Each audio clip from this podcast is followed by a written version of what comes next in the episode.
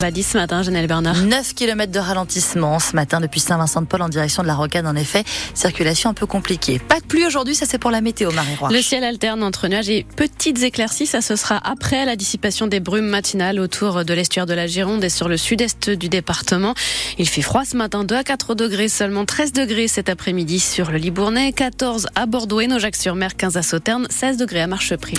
Le retour des cauchemars pour les parties civiles au procès en appel de l'incendie mortel de la poudrerie de. L'audience a lieu aujourd'hui devant la cour d'appel de Bordeaux. L'entreprise Safran Ceramics, ex-Héraclès, a fait appel de sa condamnation en juin dernier pour homicide et blessures involontaires dans ce dossier. Il y a dix ans, le 5 décembre 2013, un ouvrier de 25 ans meurt dans l'incendie d'un atelier de Propergol, une poudre chimique qui sert de carburant aux fusées notamment. Deux autres sont gravement brûlés. Vous avez rencontré l'un d'eux avant ce deuxième procès, Jules Brélaz.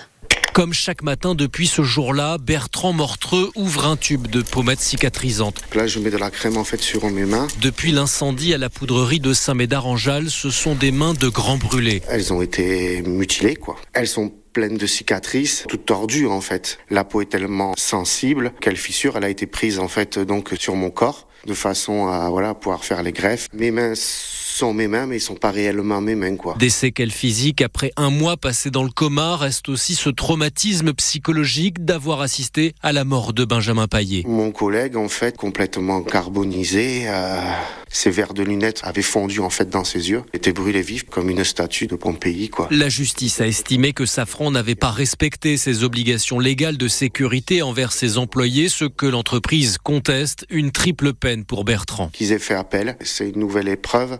Il faut revivre les choses. Eux, ben, ils s'en tirent bien, forcément. Ils n'auront jamais vécu ce que nous on a vécu dans notre chair, dans notre âme, et je trouve ça euh, vraiment pas humain, quoi. 11 ans après, nouveau procès donc et retour des cauchemars pour Bertrand qui posera malgré tout pour témoigner ses deux mains brûlées à la barre de la cour d'appel de Bordeaux. Et Safran Ceramics estime de son côté qu'aucune faute n'a été démontrée dans cette affaire. Et on entendra dans quelques minutes un autre témoignage, celui du père de Benjamin Payet, l'ouvrier décédé dans l'incendie. Alain Payet, notre invité à 7h45. Un chasseur girondin jugé aujourd'hui à Mont-de-Marsan dans les Landes pour blessures involontaires. Cet habitant de Cestas, âgé de 64 ans, est soupçonné d'avoir blessé par balle le passager néerlandais d'une voiture qui circulait sur l'autoroute A63 au sud de Sognac-et-Muret en septembre 2020. Un tir non maîtrisé au cours d'une battue au sanglier dont il nie être l'auteur. Lui, l'employé de préfecture en charge de l'entretien des autoroutes. La police démantèle un important trafic de stupéfiants entre l'Espagne et le quartier Bacalan à Bordeaux. Jeudi dernier, intercepte un convoi avec à son bord 83 kilos d'herbe de cannabis, 15 kilos supplémentaires, des armes et des véhicules sont également saisis chez les trafiquants présumés. 10 personnes ont été interpellées et mises en examen. Les agriculteurs reçus à Matignon et à l'Elysée avant l'ouverture du salon de l'agriculture. Les jeunes agriculteurs et la FNSEA rencontrent Gabriel Attal cet après-midi en compagnie de Marc Fesneau, le ministre de l'Agriculture. Emmanuel Macron lui recevra d'abord la coordination rurale et la Confédération paysanne demain, puis les JA et la FNSEA la semaine prochaine. Une première depuis le début de la crise. Les agriculteurs maintiennent la pression pour voir se concrétiser rapidement les annonces du gouvernement suite au blocage du mois de janvier. Une centaine d'infirmiers libéraux ont participé hier à l'opération Escargot organisée sur la rocade bordelaise. Ils réclament notamment une revalorisation des tarifs des actes infirmiers inchangés depuis 15 ans. Ison aura très bientôt sa brigade de gendarmerie. Dans 17 jours, très précisément, le 1er mars, la toute nouvelle brigade d'Ison dans le Libournais est l'une des 238 brigades de gendarmerie supplémentaires promises par Emmanuel Macron d'ici la fin de son mandat en 2027. Et celle d'Ison sera dirigée par l'adjudant-chef Philippe Poirier.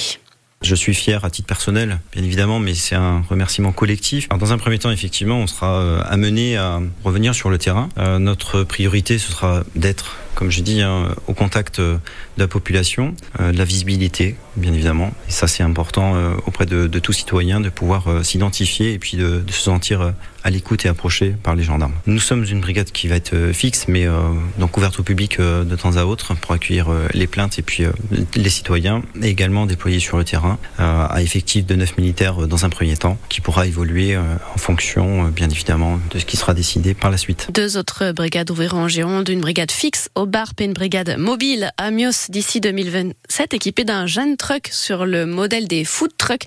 C'est à découvrir sur francebleu.fr. L'état de catastrophe naturelle reconnu pour l'Eschcap Ferret, la presqu'île frappée de plein fouet par la succession de tempêtes de l'automne dernier. Aline, Céline et Domingos, si vous avez été touché, vous avez désormais 30 jours pour vous signaler auprès de votre assureur. Deux ans de plus à l'UBB pour Louis Bielbiaré. Petit Louis, le jeune ailier de l'Union, 20 ans, prolonge jusqu'en 2027. Lui qui, depuis le début de la saison, a déjà inscrit 11 essais en 18 matchs disputés avec l'UBB et le 15 de France. Et puis en hockey sur glace, les boxers de Bordeaux entament la dernière ligne droite de la phase régulière de la Ligue Magnus. Plus que 6 matchs pour assurer la qualification pour les playoffs. Les Bordelais, actuels quatrième au classement, affrontent Chamonix, huitième ce soir en Haute-Savoie. Match à 20h.